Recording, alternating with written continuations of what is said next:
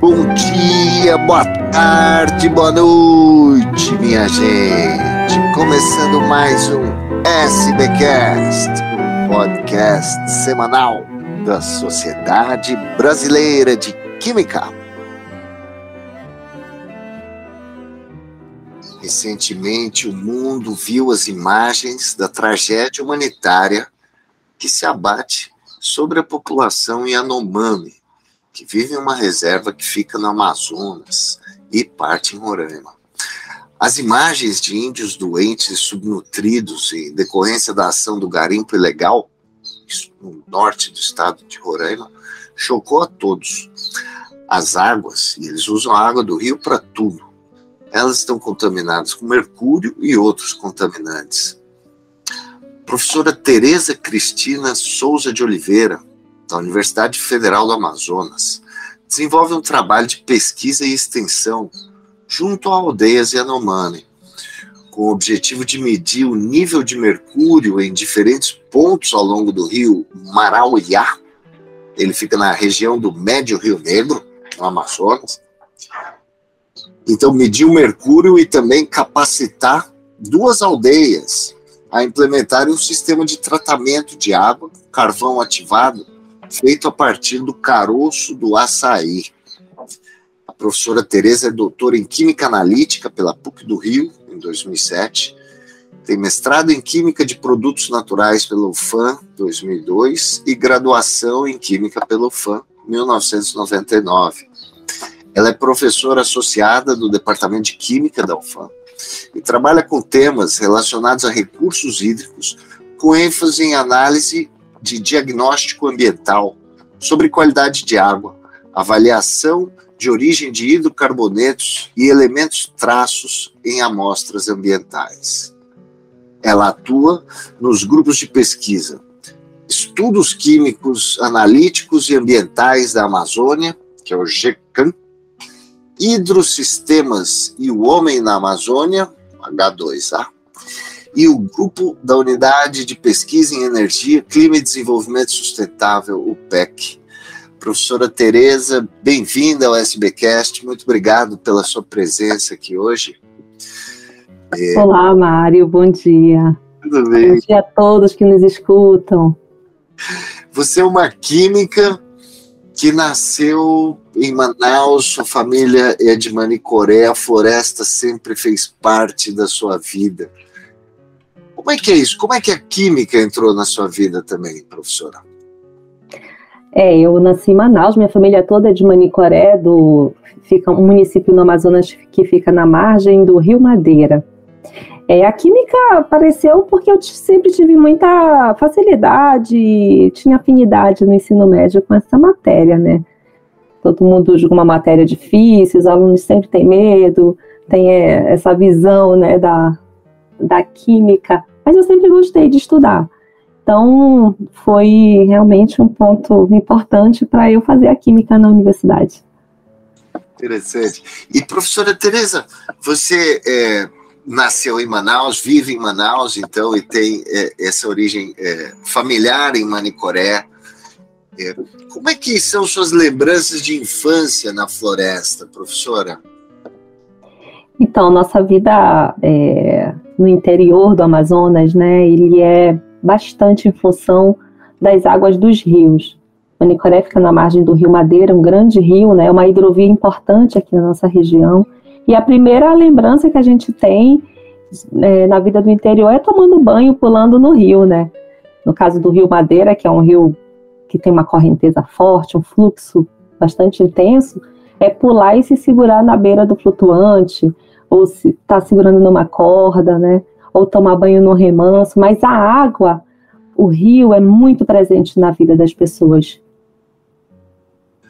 E aí, o que, que você sente quando você chega numa aldeia Yanomami e, e, e a água está lá, você está procurando entender a quantidade de mercúrio que tem lá, porque tem mercúrio lá?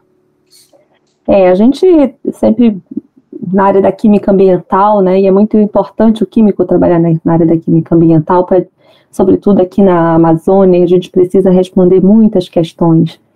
E É, trabalhar em rios que drenam terra Yanomami, mais ainda, né, porque a gente tem um, uma vontade assim de colaborar com a preservação desses povos originários, né. É, e a gente, assim, como químico, sabe que, a, que vários elementos, várias substâncias podem estar presentes a níveis traços no rio.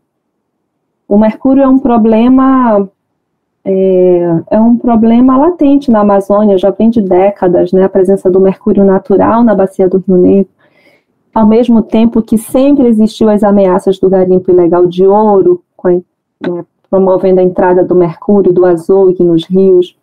Então, o mercúrio sempre foi uma preocupação em toda a região amazônica. E isso motivou bastante a gente a trabalhar com esse, com esse, com essa linha, né? De tra você disse que tem o mercúrio natural e tem o mercúrio derivado do garimpo, é isso? Isso. Uhum. Sim, tem vários estudos sobre o mercúrio, né? É, e a gente sabe que tem estudos do grupo do professor Wilson Jardim, que estudaram há mais de uma década, há 15 anos aqui pela região do Rio Negro, por exemplo, e identificaram níveis de mercúrio uh, no médio Rio Negro, que é por mais ou menos a região em que o nosso projeto está estudando hoje. É, e a gente, a gente vê que o nível do mercúrio ele não é tão grande na região do Rio Negro, tão elevados níveis. Se a gente for falar, comparar com níveis controlados pela, pela resolução CONAMA, que fala de normas ambientais sobre águas superficiais, né? Uhum. Mas o mercúrio ele está presente. E se o mercúrio está presente, a gente tem que tomar cuidado porque ele é um, um poluente que acumula né, no solo, que acumula no, no, nos organismos dos peixes, das plantas. Então, é sempre um, um, uma questão a, a ser estudada. E, e, e, na sua pesquisa, o que, que você o que, que você observou, o que, que você está observando em relação ao mercúrio e, e, quais comunidades? Conta um pouco assim do, do, do local que você está fazendo a pesquisa, professora. Tá, ah, como você a introdução que você fez muito bem colocada, né, sobre a terra Yanomami, é uma uma das maiores terras indígenas né, marcada no nosso país. É, e a terra Yanomami, ela ela está entre os dois estados, né, Roraima e o Amazonas. A gente, como eu, eu sou aqui do Amazonas, a gente aprovou um projeto na FAPEAN, que é a Fundação de Amparo à Pesquisa do Amazonas, para estudar uma região que é do Médio Rio Negro, dentro do Amazonas e no município de Santa Isabel do Rio Negro, especificamente o rio Marauiá. É, eu considero que é uma área da terra Yanomami bastante preservada ainda, principalmente sobre a invasão com garimpeiros, né, de, de pontos de garimpo, assim como o desmatamento também. É, a gente estuda, assim, bom, estudar um rio, né, um rio, esse rio ele tem em torno de 23 chapones e anomames, aldeias e anomames. Né? Então, tem é, uma população significativa do povo indígena Yanomami, e a gente teve a, a autorização da Associação do Médio Rio Negro do povo indígena Yanomami, que é a Associação Curicama, para trabalhar nesse rio. Então, uma, uma área muito extensa, que vai desde São Gabriel da Cachoeira, que é outro município mais ao, mais ao norte no, no Amazonas, né, até abrangendo o, o, norte de Roraima, a terra indígena Yanomami. E no norte de Roraima, na região da, dos rios afluentes do Rio Branco, o rio Uraricuera, o rio Mucajaí, por exemplo, é aquela área do, da terra Yanomami que está sofrendo com os impactos do garimpo, né, ilegal de ouro, aquele garimpo que avançou do, da Venezuela para dentro do Brasil e que se espalhou em vários pontos, tem mais de 200 pontos de garimpo é, instalados, explorando, desmatando a terra e ainda assim jogando o garimpo no rio, no, o garimpo, o mercúrio, né?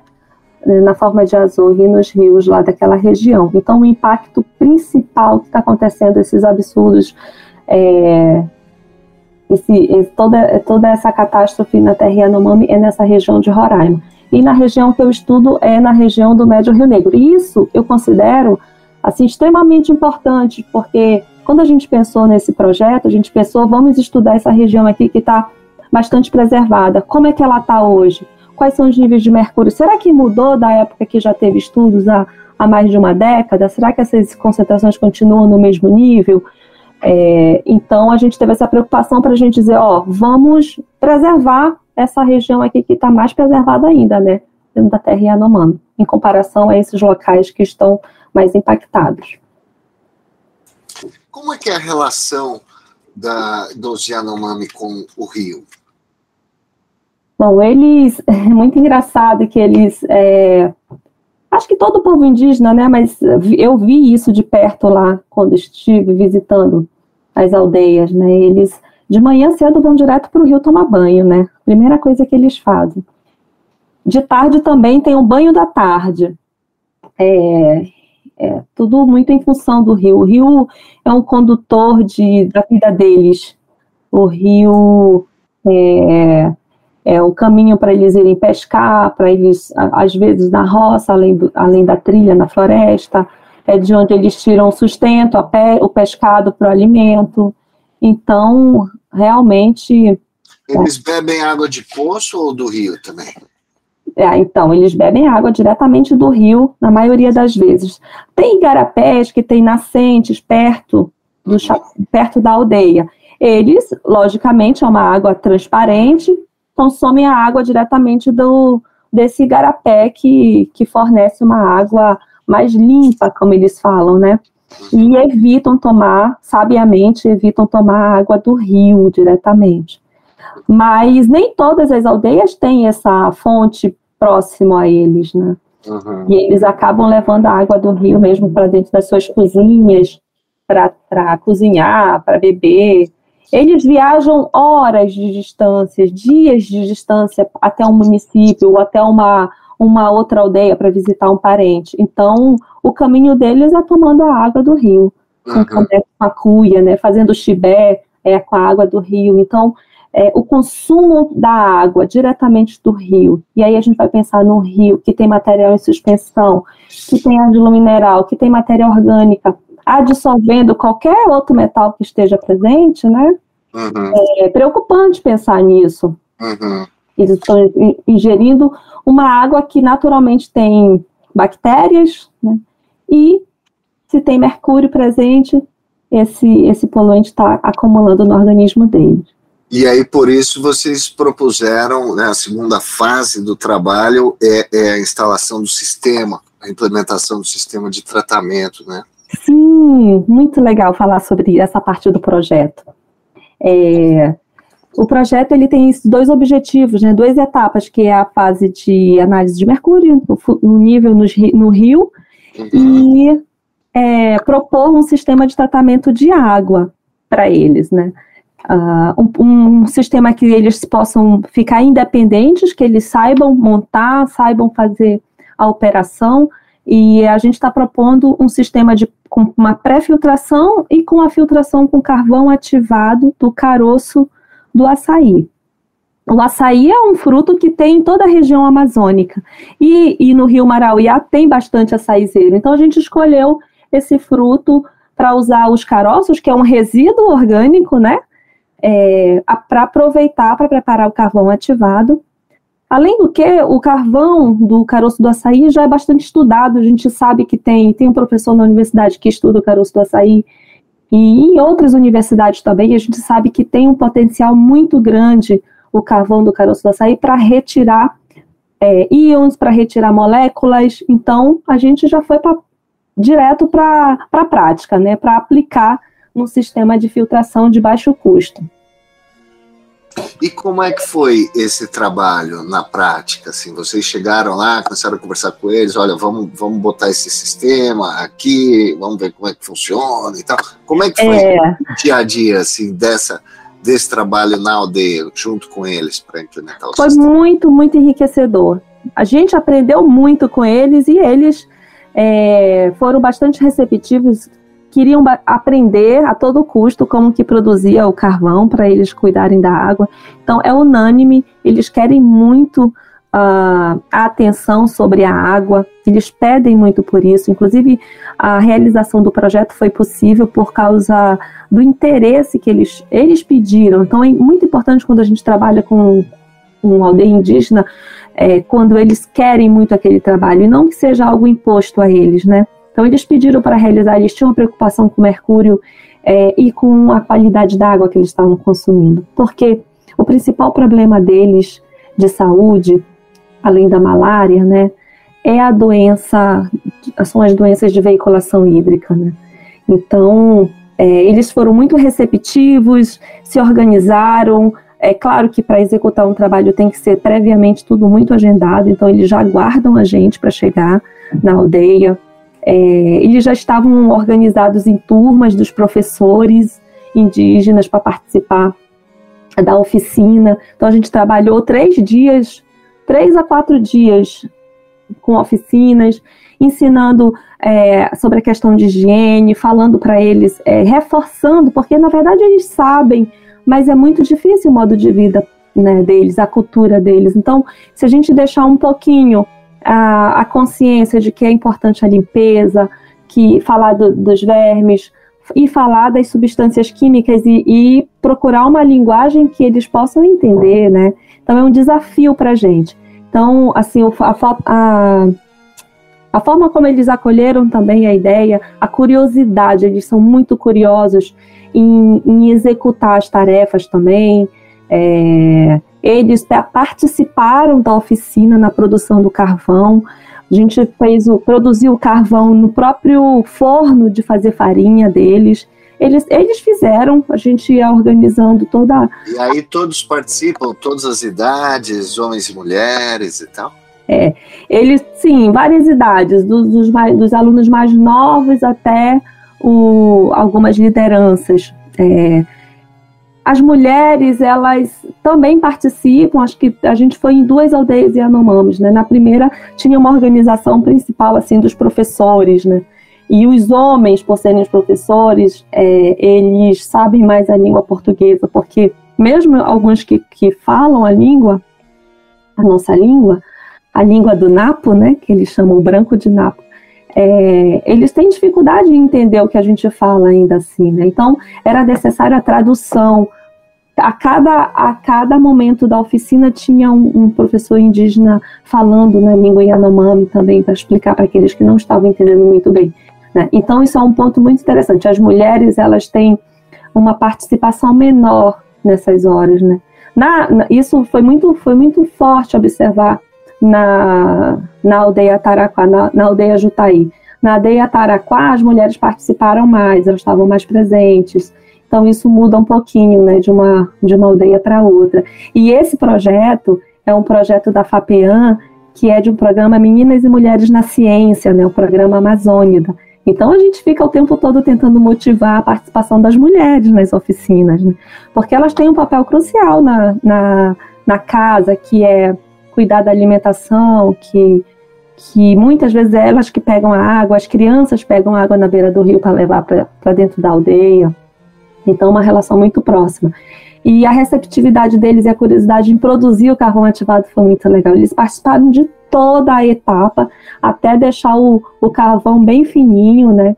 E a gente está na fase dos testes de quantos litros o, o, a quantidade de carvão que a gente está usando é capaz de filtrar.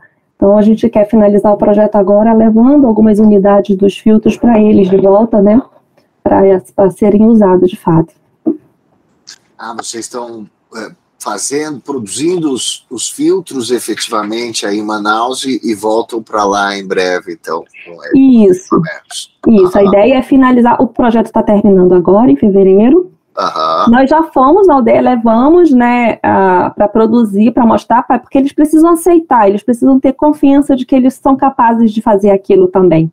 E eles são totalmente é, interessados e capazes de produzir o carvão. Ele já tem as técnicas, inclusive, né, de torrar. Enquanto a gente pode torrar o caroço do açaí na mufla, dentro do laboratório, todos aqueles procedimentos é, fisicoquímicos de, de produção de carvão, a gente consegue também fazer no, no forno de, de farinha com eles, né. Tem as técnicas de moagem, Então a gente vai adaptando para eles ficarem. Esse é um dos principais objetivos, eles serem capazes de, de manter um sistema de tratamento de água. É, porque eles têm problema com energia, sabe, Mário? Não tem sempre a energia, o gerador para gerar é, energia e funcionar a bomba da caixa d'água para eles, por exemplo. É, é, é, é uma outra realidade, né, professora? E o, o projeto terminando agora em, em fevereiro, você tem próximos planos é, é, é de, de pesquisa e extensão é, junto aos Yanomami?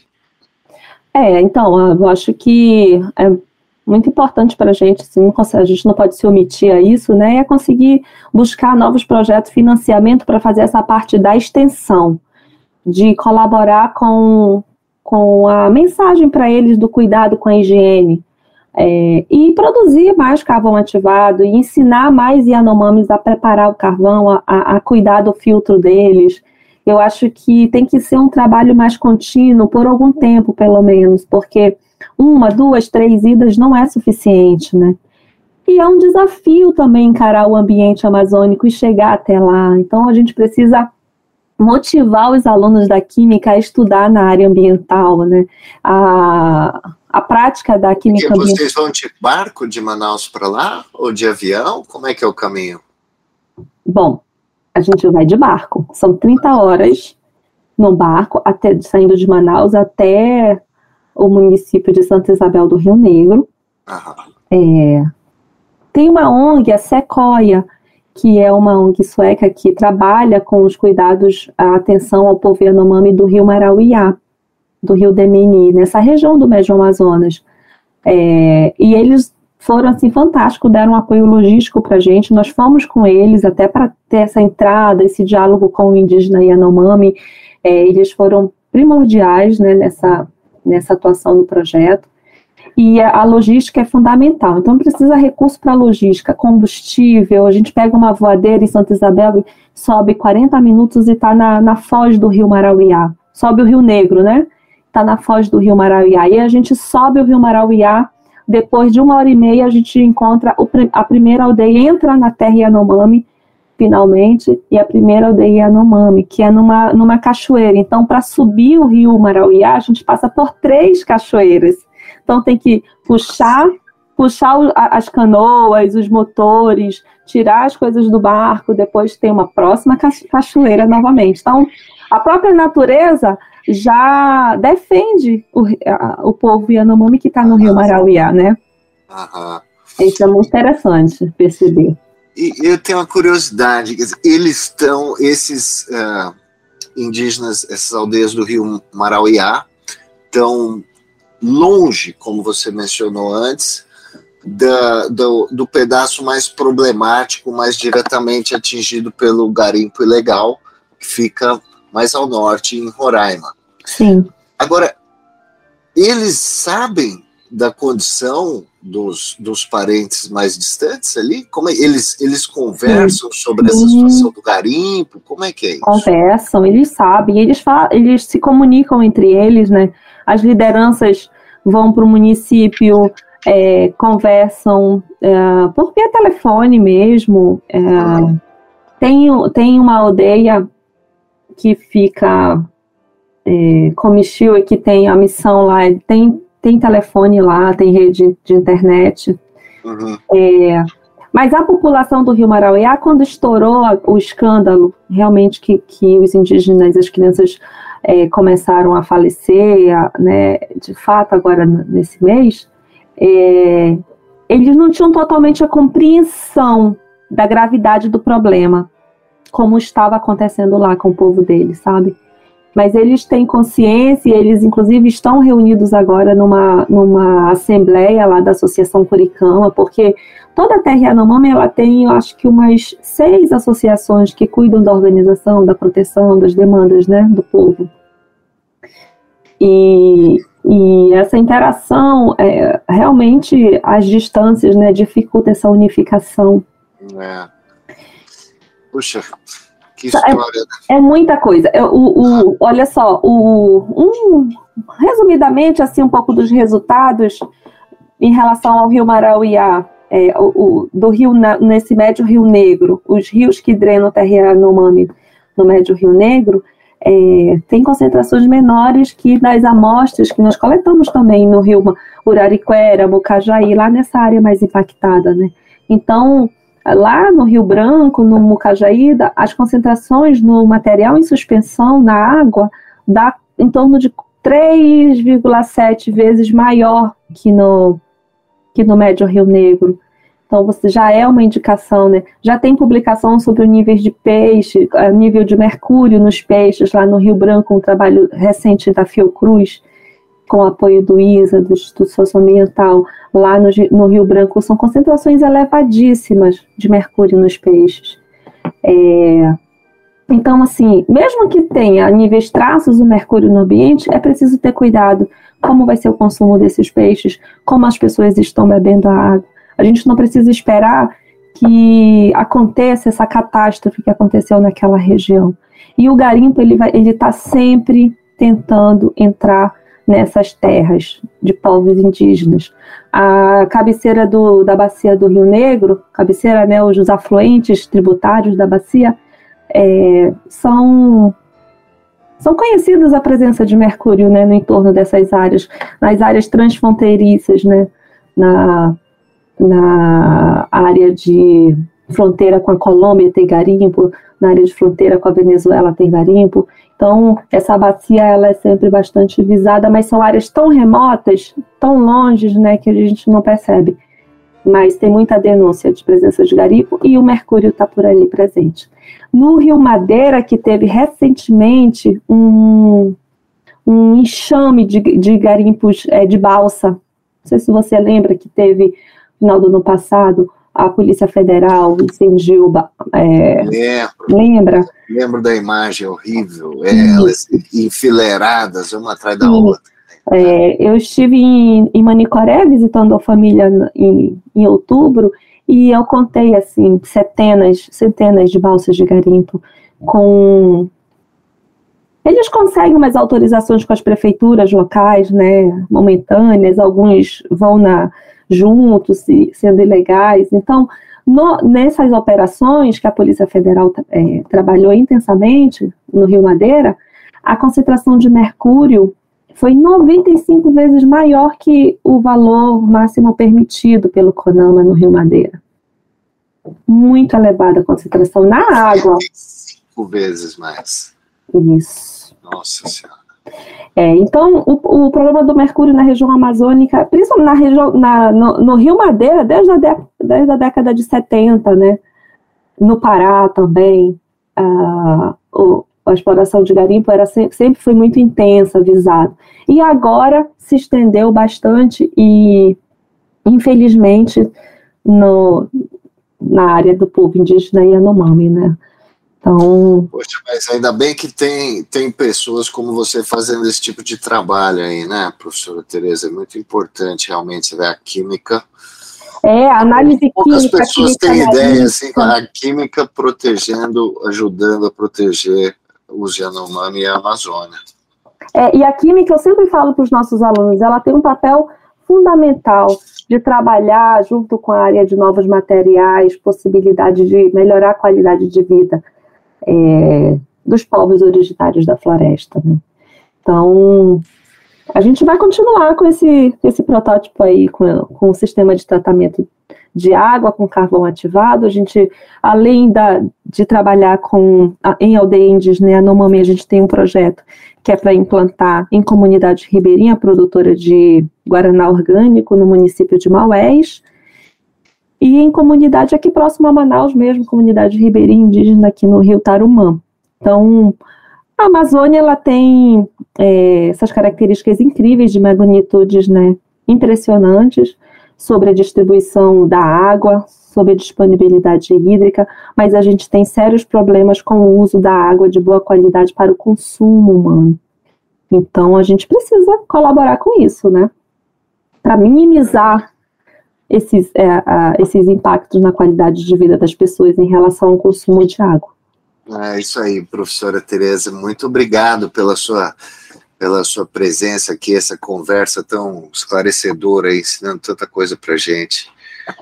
Obrigada, Mari. Eu que agradeço, agradeço a, a Shirley, nossa presidente da SBQ, a professora Shirley, que também incentivou, fez o convite para participar aqui no SBcast. Foi um prazer, espero é, ter colaborado e, e motivado um pouquinho os nossos alunos a trabalhar na química ambiental. Muito bom conhecer o seu trabalho, professora. Muito obrigado. Até a próxima. Obrigada, Mário. Obrigada a todos. Bom dia.